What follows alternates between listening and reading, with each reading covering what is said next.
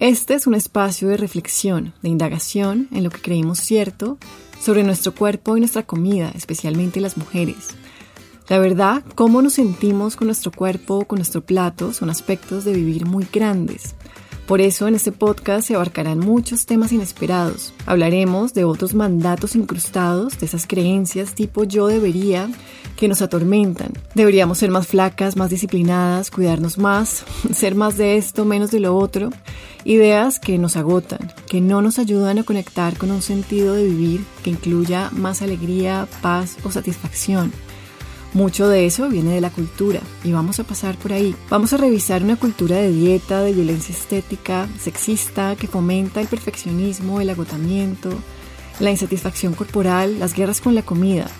Lo haremos para afinar nuestro ojo crítico, aprender a poner límites e identificar la manera como los mandatos externos se miscuyen en nuestra salud mental y física nos dicen cosas que no son ciertas, nos convencen de que hay versiones idealizadas nuestras que tenemos que perseguir sin descanso. Porque también sé que lo necesitamos, en este espacio se fomentará la suavidad frente a nosotras mismas, la autocompasión, la comprensión profunda de que somos suficientes tal cual somos. Yo soy Camila Cerna, soy la autora del libro Yo debería ser flaca, soy coach y me dedico a conversar con las mujeres sobre su relación con la comida, con el cuerpo y todo eso que se teje en el medio. Así que bienvenidas. Caracol Podcast presenta Yo debería ser flaca con Camila Serna.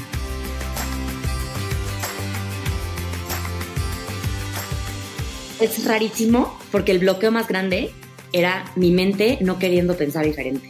Porque me daba cuenta que lo que me hacía lógica era lo, pues lo que acababa de aprender pero me daba cuenta cómo había cierta resistencia mental por no quererlo creer y cómo de repente me llegaban así como pues una nube negra de pensamientos que ni siquiera tenía claros y es como, a ver, ¿por qué estás tan agobiada? Quiero presentarles a una nutrióloga mexicana maravillosa que se llama Sofía Mitre. Quise invitarla al podcast porque me gusta su contenido en redes. Cuando veo un post de Sofía lo leo, me gusta su enfoque, tiene una mirada clara, crítica, que me ayuda, que nos ayuda a comprender la cultura de dieta y la gordofobia y cómo se entrelazan tan estrechamente con la nutrición, con la ciencia de la nutrición. Afortunadamente ahora surge esta nueva generación de nutricionistas, especialmente mujeres, eso es lo que más veo en redes, mujeres nutricionistas que retan el establecimiento, que entienden la nutrición de otra manera, que se interesan en la ciencia de su tema, claro, pero también hay una profunda humanidad. Hay un interés en descubrir, acompañar los procesos individuales, los contextos, las particularidades de sus pacientes. Me gustó esta charla con Sofía, ella sincera sobre su proceso de desaprender conceptos con los que ya no se siente cómoda, ella ya no quiere hablar más de cómo perder peso y centrar toda su práctica ahí en esa mirada pesocentrista, sino que quiere ofrecer un acompañamiento distinto, holístico, más humano, más complejo, eh, que entiende la salud de otra manera, que no se enfoca en la pérdida de peso como la solución única para todos los males y problemas que agobian a las personas. Pero hacerlo así implica un desaprender y un rediseñar ese paradigma de la alimentación porque así lo enseñan y yo personalmente me siento agradecida con los profesionales de la salud, médicos, nutricionistas, etcétera, que están dispuestos a reevaluar ese entrenamiento, cuestionarlo, así sea difícil, así tengan dudas. Eh, me gustan esos profesionales que se dejan llevar con sus dudas, que no les no le tienen miedo a las preguntas, de cierta manera que la sostienen y que más bien se alejan de tantas certezas médicas que muchas veces hacen tanto daño, como en el caso de la gordofobia, que genera sentencia tras sentencia sobre lo que supuestamente eh, malo va a ocurrir en las personas que tienen sobrepeso y obesidad y que hay que rápidamente intervenir con un plan alimenticio para que bajen de peso cuando eso ya es un paradigma caduco que además hace muchísimo daño.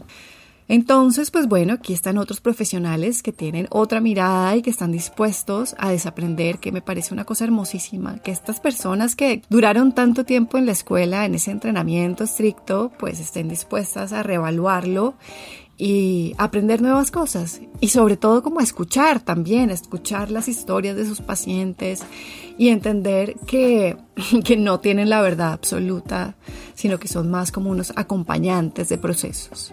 Así que les dejo a Sofía Mitre. Hola Sofía, bienvenida al podcast de Yo Debería Ser Flaca. Qué delicia contar contigo, ¿cómo estás? Hola Camila, estoy muy feliz de estar aquí contigo. Gracias por la invitación. Estoy muy bien, ¿tú cómo estás? Bien, bien, bien, contenta de estar acá conversando contigo. Eh, yo te conozco por redes, es la primera vez que nos vemos, es la primera vez que hablamos realmente así como uno a uno, eh, qué dicha. Sé que me encanta tu contenido en redes, sé que eres una nutricionista que se aleja de este paradigma pesocentrista, pero quiero que le cuentes a la audiencia un poco de ti. ¿Qué tipo de nutricionista eres? ¿En qué crees? Perfecto, pues bueno, primero estudié nutrición, entonces claro que lo hacía de la forma tradicional y súper pesocentrista, etcétera.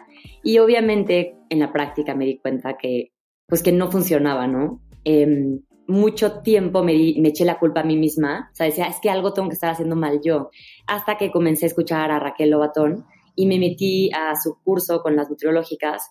Y al mismo tiempo que, que Steffi Fernández y que, bueno, que dos venezolanas que las quiero y admiro muchísimo, es como que al mismo tiempo nos empezamos a abrir los ojos y otras dos amigas mías, también nutricionistas de México, que tomaron conmigo el, el curso de Raquel. Y fue así como al principio el cerebro se nos explotó. Y, y nos encantó, ¿no? Entonces me empecé a empapar más de esta información de alimentación intuitiva, de salud en todas las tallas, etcétera.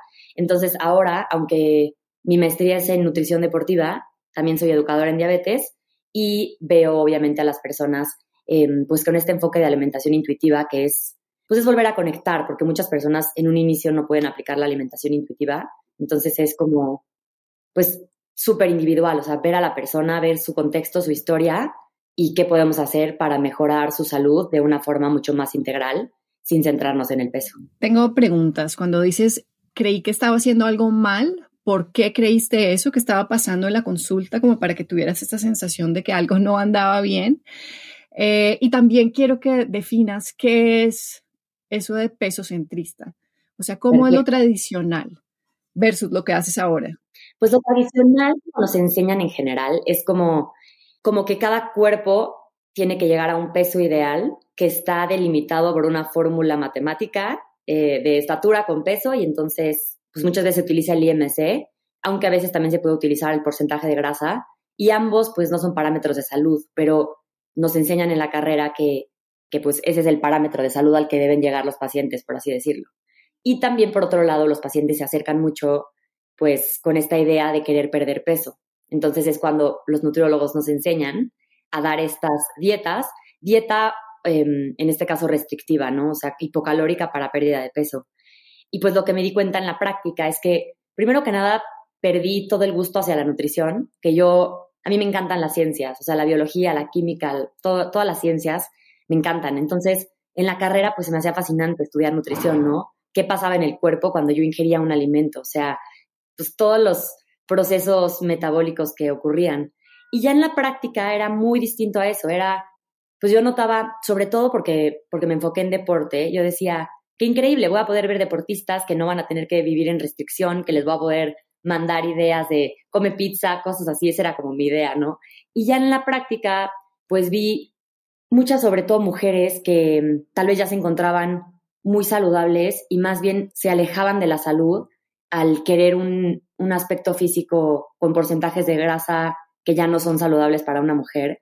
veía como a veces perdían el periodo, veía como les, les empezaba a dar miedo a cierta comida, veía como regresaban probablemente al año mm, con más peso del que habían perdido, pero con una mucho peor relación con la comida, con su cuerpo.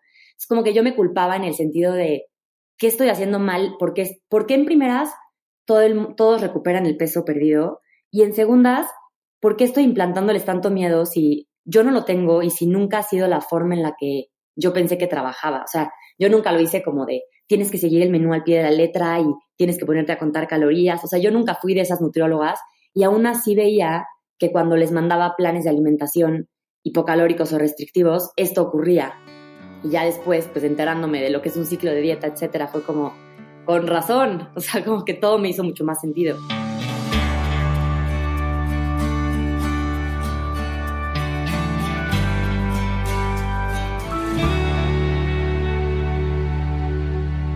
En tu carrera de nutrición no se, no se contemplan, digamos, factores socioculturales o se entiende el contexto de la cultura de dieta, no se habla de eso en ningún momento.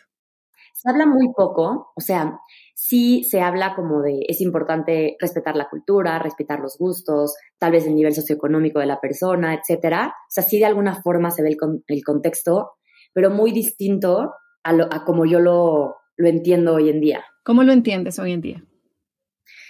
Ay, pues diría que mucho más relacionado a la historia de vida de la persona, o sea, como mucho más em, personal, o sea, como por ejemplo una mujer que de chica sufrió mucho bullying por tener un cuerpo más grande y cómo eso eh, hizo que entrara en la restricción y cómo la restricción hizo que tuviera tracones. Entonces, como hoy en día se sigue culpando como si fuera ella, o sea, como más el contexto en cuanto a la historia de la persona, no el contexto de pues tal vez tiene el mismo contexto, entre comillas, que yo en cuanto a que pues vivimos muy similar, fuimos a la misma escuela, eh, nos gusta comer lo mismo, o sea, como que de esa manera yo entendía en el pasado el contexto y ahora lo puedo ver mucho más como la historia de cada persona súper individual, cómo lo vivió la persona. Cosa que pues seguro te pasa, yo sé que a mí me pasa en consulta cuando también estoy conversando con las mujeres de estos temas que termina siendo hablar de comida es hablar de todo y termina siendo como una, una terapia muy profunda donde surgen lágrimas, donde se, a veces se habla del pasado y se, se, se abarca todo. Digamos que no podemos creer que la comida es esa cosa aislada que hacemos tres veces al día. 100%. Sino que es, es una fibra que está unida a otras fibras muy profundas y complejas de la vida. 100%. O sea, más bien, como lo veo ahora, es que nos puede contar mucho de la persona, pero ya, o sea, no es, o sea, es una parte de la persona, pero definitivamente no es solo comida. O sea, no es solo con qué me alimento y cómo lo hago, es como, pues muchísimo más, me dice mucho más de la persona. Sofía, ¿y cómo ves eh, que tus colegas reciben tu enfoque? ¿Crees que más se están sumando, más nutricionistas están sumando a esto o ves que hay mucha resistencia o cómo lo ves? Creo que hay resistencia, igual que yo la tuve en su momento, se me hacía muy difícil, creo que por este, por este cambio de mentalidad. Era lo más difícil, que, era el, que era el bloqueo así más grande que tenías. Es rarísimo, porque el bloqueo más grande era mi mente no queriendo pensar diferente. Porque me daba cuenta que lo que me hacía lógica era lo, pues lo que acababa de aprender, pero me daba cuenta cómo había cierta resistencia mental por no quererlo creer y cómo de repente me llegaban así como, pues una nube negra de pensamientos que ni siquiera tenía claros y es como, a ver, ¿por qué estás tan agobiada? No, porque es que así lo hacía bien y si había gente que perdía peso. Y a ver, y entonces me iba, yo personalmente como lo hacía era, y que ahora se lo, se lo comparto a mis pacientes que pasan por ahí, algunos, que es como, a ver, ¿cuáles son los hechos? Porque los hechos son lo único real. Y era como, ok, los hechos son que ya no me estaba gustando la práctica, que las personas empeoraban la relación con la comida y con su cuerpo, que regresaban después con mayor peso, con peor relación y pensando que era su culpa, que, ¿sabes? Como que con los hechos era como, ok, es verdad, este es el camino que más me da paz a mí. Entonces, poco a poco se volvió pues más fácil y, lo fui integrando como, pues como mi propio pensamiento y no como algo externo que me hacía sentido, pero aún no era mío. Claro, entonces, eso que dices que, que, saliste de la universidad, aprendiste un montón, estudiaste un montón, leíste, hiciste trabajos y de repente se cambia el enfoque, hay una resistencia ahí, como decir lo que yo aprendí es por otro lado, claro, debe ser difícil. Y creo que cuando más paz tuve fue cuando integré que no es que estuviera mal la ciencia y, y muchas cosas de las que aprendí, así son, pero la forma en la que es aplicada la nutrición es, la es, es lo que desconecta a la persona, no que la nutrición como tal esté mal. Sí en algunos sentidos, tal vez sí en cuanto a restricción calórica, tal vez sí en cuanto a peso ideal, pero hay conceptos eh, que siguen siendo reales. Y para mí también eso fue lo que me dio gran paz de decir, ok, la ciencia es ciencia, sí, pero el cómo está siendo aplicada sin tomar en cuenta a la persona es lo que no está funcionando. Y fue también lo que me trajo mucha paz, ¿no? El como que decir, ok, no todo lo que estudié está mal, no significa que... Claro. Que, que, que sea así, porque también eso me generaba estrés. Y fue como, no, o sea, simplemente lo voy a aplicar de otra forma más compasiva, más conectada y enseñándole a las personas a que ellas sepan cómo nutrirse, porque yo, o sea, que ellas sepan que ellas saben mucho más de ellas que yo.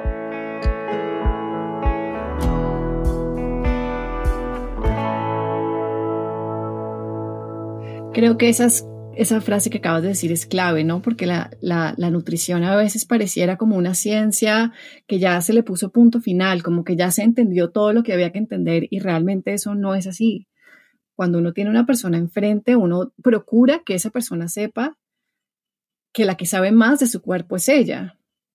Sin duda. No uno porque tenga un título o una experiencia o un bagaje, lo que sea. Eso es clave, eso eso a mí me parece fundamental, definitivamente. Y te quería preguntar, me da mucha curiosidad cómo manejas el tema de la diabetes fuera del paradigma pesocentrista. Claro. Y bueno, nada más como, como frase, porque me acuerdo que alguna vez lo puse y pues lo que todavía me hace mucho sentido es como, al final no importa lo que diga la ciencia si la persona no lo está pudiendo aplicar, por la razón que sea. Entonces es como más bien entender a la persona y ver de qué manera puede mejorar, por ejemplo, una patología como diabetes. Em, en diabetes o en otras patologías, sobre todo problemas autoinmunes, donde tal vez, o sea, creo que para mí lo más importante es ver dónde está parado el paciente, ver qué tanto sabe de su patología. Primero, a mí me gusta, es que por ahora también ya estoy estudiando psicoterapia para ser psicoterapeuta corporal, humanista corporal, me está encantando, pero también antes como que aprendí de constelaciones y cuando estudié educadora en diabetes nos enseñaron a constelar de alguna manera. Le voy a explicar para que la gente entienda más fácil. Yo uso muñequitos eh, con personas con diabetes porque muchas veces no pueden ver su enfermedad. O sea, como es una enfermedad, pues que está súper, o sea, en México es así como que de repente me dio el susto y me dio diabetes y me voy a morir mañana. O sea, como que es, es muy fuerte para una persona saber que tiene diabetes y saber que tal vez no se va a quitar y verlo, no aceptarlo. Entonces, primero hago como un ejercicio con muñequitos para para que puedan ver su enfermedad y saber que la enfermedad no son ellos. O sea, tú eres Sofía y tienes diabetes, no eres la diabética, ¿sabes? O sea, como que, que también sepan que es una parte de ellos igual que hay otras partes de ellos. Entonces, primero aceptar la enfermedad y después conocerla, o sea, no tenerle miedo, saber que lo más importante para, sobre todo diabetes, es el buen control, porque un buen control evita cualquier complicación a largo plazo. Y es justamente desde la conexión del cuerpo empezar a ir viendo de qué manera se pueden manejar mejor la diabetes. Como por ejemplo, em, te das cuenta como si te tomas un refresco con azúcar, a la hora o a las dos horas te da mucho sueño. Eso es una hipoglucemia porque te está pasando, ¿sabes? Dependiendo en qué rango de diabetes esté, ¿no? Pero como que yo trato de ligar lo que sé como de nutrición tal cual como de fisiología con cómo lo percibe la persona, ¿no? Cómo lo sientes, cómo tal vez si en la noche cenas algún alimento más alto en carbohidratos, en la noche tal vez tienes, o sea, te despiertas y es una hipoglucemia nocturna. O sea, es como que explicarles cómo se, se vive y cómo se siente la diabetes y después cómo pueden hacer pruebas con distintas cosas para mejorarlo. Como, bueno, puedes intentar, si te gusta mucho el refresco, ver cómo si también te comes eh, alguna fuente de, o sea, algún alimento que sea fuente de grasa, como unos cacahuates, y luego te, tomas un, poco de refresco y luego caminas 10 minutos, ver si te sientes, em, si sientes el mismo sueño o no, si sientes el mismo cansancio o no. Y entonces va siendo mucho más fácil desde cómo lo vive su cuerpo y cómo lo perciben ellos, el cómo la nutrición influye en su enfermedad. Y al final sigue siendo sin restricción, o sea, no es ya nunca más vas a poder comer mango. Es, ok, ¿de qué manera podemos incluir la fruta o el alimento que te guste de una forma en la que no te haga mal? Y no significa entonces ahora solamente te puedes comer uno. Es, también escucha tu hambre y conecta con tu saciedad y, y pues es impadrísimo ver cómo mejora muchísimo la patología. Tal vez la persona no pierde un, gramo y cómo también esta relación de, de peso-salud no es como nos las han indicado, ¿no? O sea, cómo es real que hay cuerpos grandes que pueden tener salud y pueden tener diabetes y controlarla súper bien con, con una alimentación más conectada, más compasiva y, más intuitiva. Claro, entonces es como un, cambio de foco, alejándose de la restricción y del miedo que conlleva esa restricción y ese control y ese miedo a la comida, a un mindfulness de siente en tu cuerpo cómo se sienten algunas conductas con los alimentos a otras conductas con los alimentos, que al final termina siendo como una agencia sobre el cuerpo. Porque es que eso es lo que no, no nos pueden quitar, o sea, esta, la cultura de dietas nos quita esa agencia porque todo se vuelve información externa, comemos según información de calorías o información de qué es seguro o no seguro, y la agencia sobre nuestro cuerpo, la autonomía sobre nuestro cuerpo se va. Lo que estoy entendiendo de tu enfoque es eso, es como cómo se aborda desde la agencia que tiene cada persona de elegir sobre su cuerpo, desde algo que se sienta bien. 100%.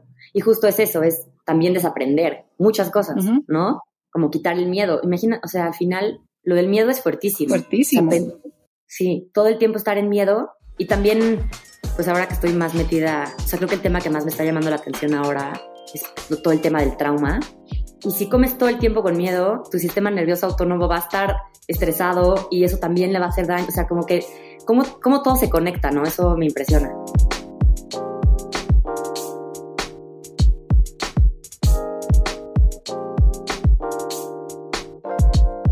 Y en tema de niños y diabetes, ¿cómo lo ves? Porque a mí ese tema me parece delicadísimo.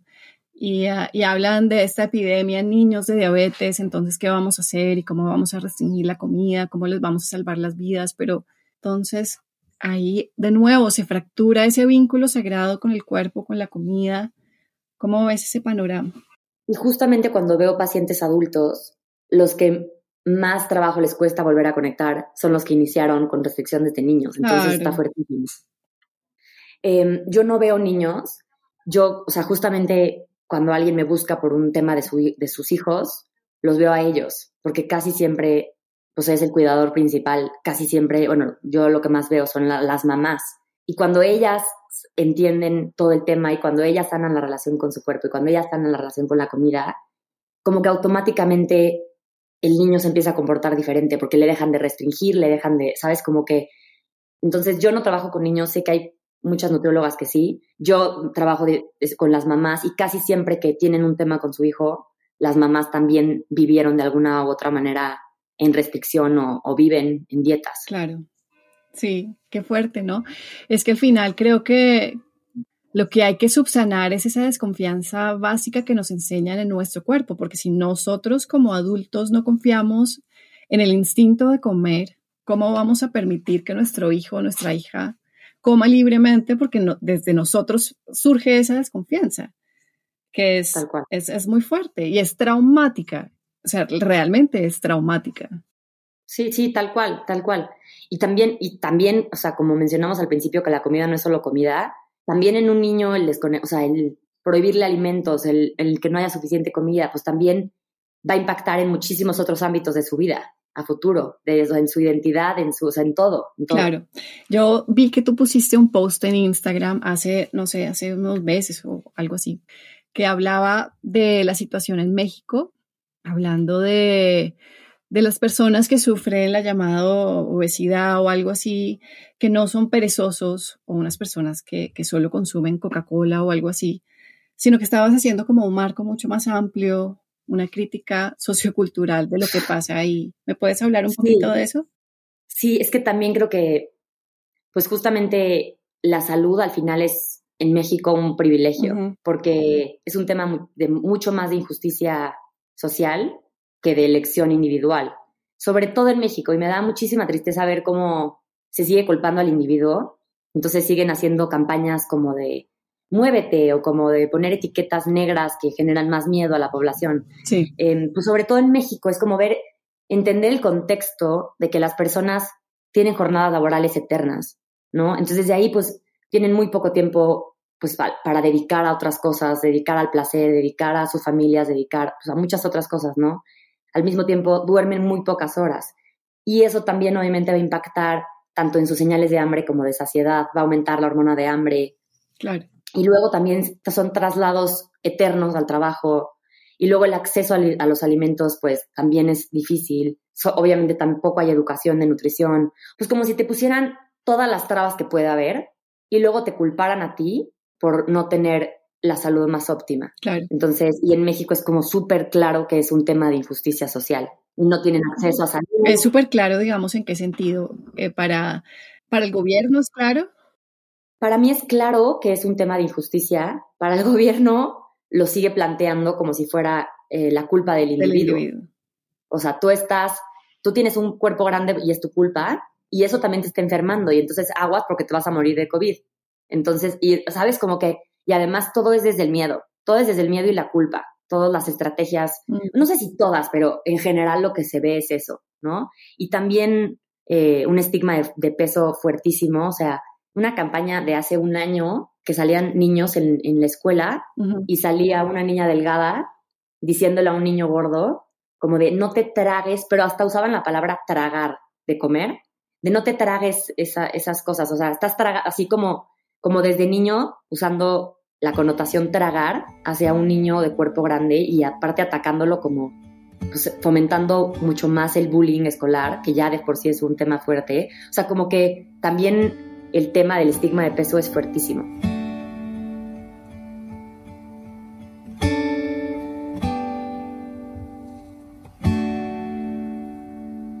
Fuertísimo, claro.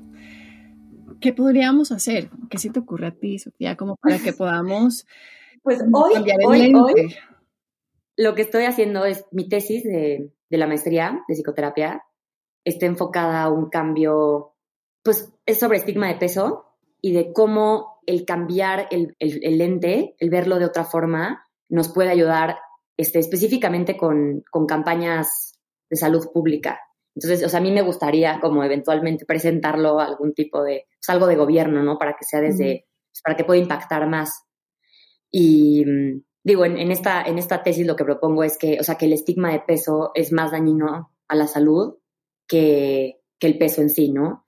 Y pues yo creo que al final las redes sociales que a veces las traigo, las odio, como ahorita que estoy así como en pausa un rato, pues también por ahí como que poco a poco ir, ir este, pues abriendo más los ojos a más personas. Y como preguntabas em, de más nutricionistas, yo creo que cada vez es más eh, las nutricionistas que se unen a esto, porque de alguna u otra manera creo que todos nos sentimos identificados cuando lo leemos, o sea, como que podrá haber demasiada resistencia, pero de alguna manera te identificas. Bueno, al menos a mí me pasa y creo que en general es lo que veo cuando cada vez más nutriólogas se empiezan a unir a este enfoque. Y um, ustedes tienen el etiquetado frontal hace ya varios años, ¿verdad? Esas en los paquetes de la comida, ¿cierto? los negros gigantes que dicen exceso de calorías, eh, exceso de azúcar. ¿Eso los tienen? Sí, pero hace poco tiempo. Bueno, ah. poco, unos, un poquito antes de la pandemia. ¿se ya, en Colombia, digamos que eso también ha sido como un gran debate. Se quieren poner, creo que se van a poner, y es difícil explicar. Digamos, para mí es difícil explicar por qué no creo en eso. Sí, sí. Sí, pero, pero yo sé que las personas que estamos como dedicadas a estos temas y que hablamos diariamente con gente que está en problemas con la comida, sabemos que por ahí no es el camino, porque ese es más miedo y fomenta precisamente lo que no queremos. Se necesita sí, es difícil, Es difícil explicar, ¿cierto? Es porque al final entonces la gente dirá, ah, pero es que eso ayuda a las personas a tomar mejores decisiones y, necesitamos más información. Yo no creo que se necesite más información, tampoco creo que sea por ahí. Creo que las respuestas que se necesitan son las que más nos retan porque son estructurales. Lo que estabas diciendo ahorita, no es la persona eligiendo. La persona eligiendo importa, pero esto es un asunto principalmente estructural, que por eso es difícil de abordar. Sí, sí, sí, es mucho más complejo de lo que parece. Es mucho más complejo. Y bueno, me alegro que tú veas, yo, yo, pues en redes tú dices que te molestan, a mí también me molestan las redes a veces, pero, pero son, son buena vehículo, son buena vía como para entender uno, no sé, como, como un termómetro un poco de la cultura. Y las encuentro útiles y yo veo, por lo menos desde este lado, que en México hay un gran movimiento, así como dices que hay muchos problemas muy grandes, también hay un gran, gran movimiento de nutricionistas como tú, como Raquel, que están abanderando muchos de estos temas y me parece pues fundamental, ¿no? Sí, sí, poco a poco. O sea, se va moviendo, se va moviendo para allá. Yo creo que no, no tiene vuelta atrás, realmente. No hay forma de que tenga vuelta atrás. Más bien lo van a empezar a incluir. O sea, como si pensamos en Canadá, tal vez, donde, donde la obesidad ya no se ve como con el IMC, sino con las, con las patologías en sí. ¿no? O sea, sigue habiendo cierto estigma, sigue habiendo, pero ya es, no sé, ya no pesan a las embarazadas, ya, o sea, como que ya cuando un profesional va a abordar el tema de alguien, le tiene que preguntar cómo se siente con el tema, o sea, como que pues están mucho más avanzados, pero creo que para eso va, como también hacia la parte de educación, o sea, creo que también, por ejemplo, en pues en las universidades, etcétera, se va a empezar a tocar también más, o sea, creo que sin duda no hay vuelta atrás. Yo creo que en dos generaciones, yo siempre digo, en dos generaciones ya no, no va a existir, pero quién sabe.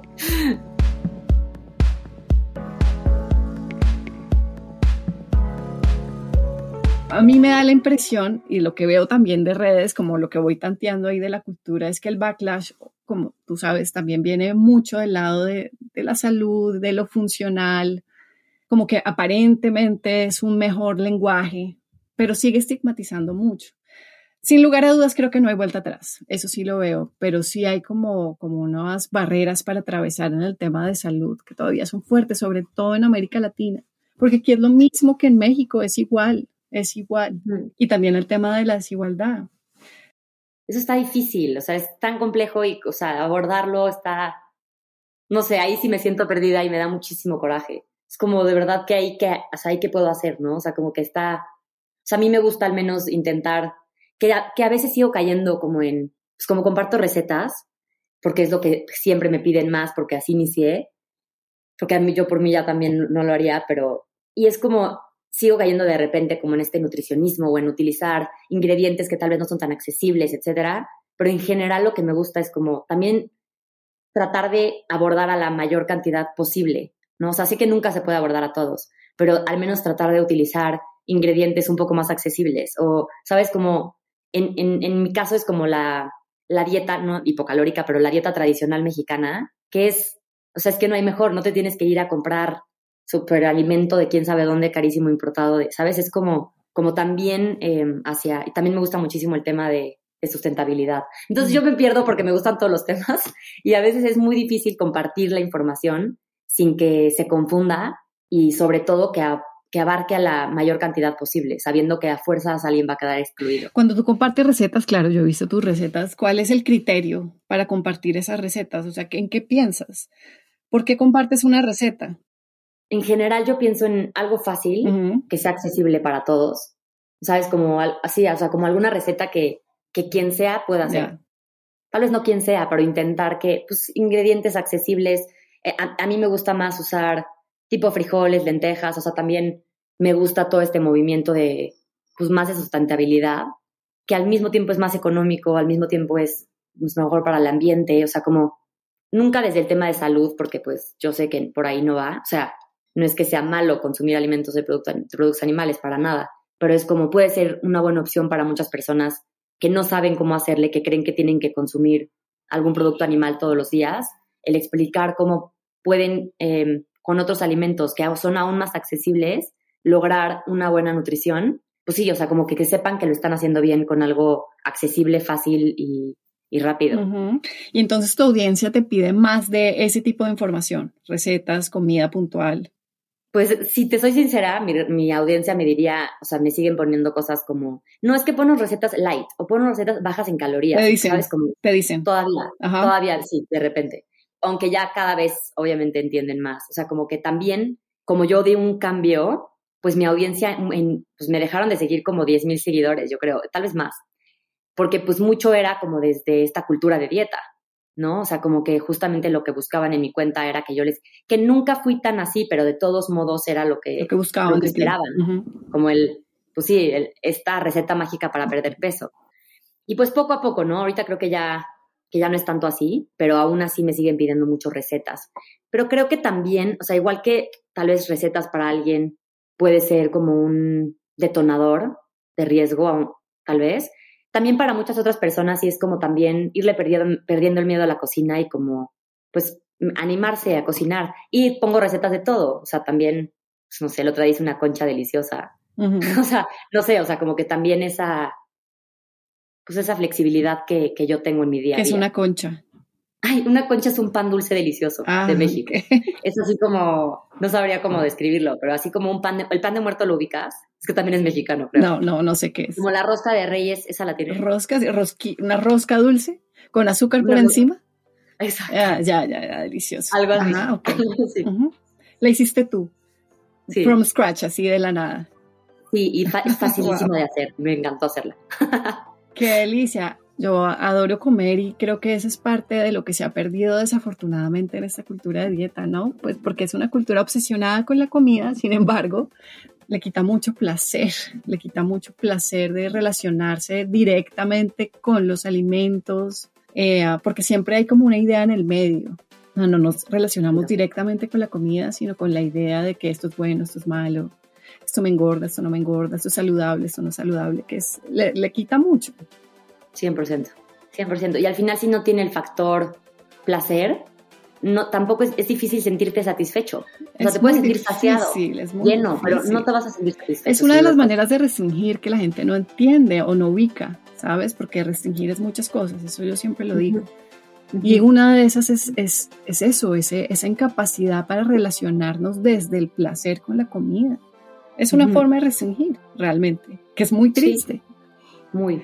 Bueno, Sofía, pues nada, qué delicia hablar contigo, me encanta, me encanta lo que estás haciendo, me identifico contigo en que me gustan también muchas cosas de estos temas, pero yo creo que, que todo va sumando, todo en esta conversación es necesario, por más de que se están sumando personas y el movimiento va para adelante, cada, cada esfuerzo, cada voz cuenta. Y, y pues nada, mil gracias por, por este tiempo. conmigo. No, sin duda. Mil, mil gracias a ti. Me encantó platicar contigo y a ver cuándo te puedo yo invitar más bien a mi plataforma. ¿Tienes, ¿Tienes un podcast? No, todavía no, pero al menos en mi Instagram. Ah, bueno, chévere, de una. Listo. Sí. Un abrazo, gracias. Igual a ti. Bye bye.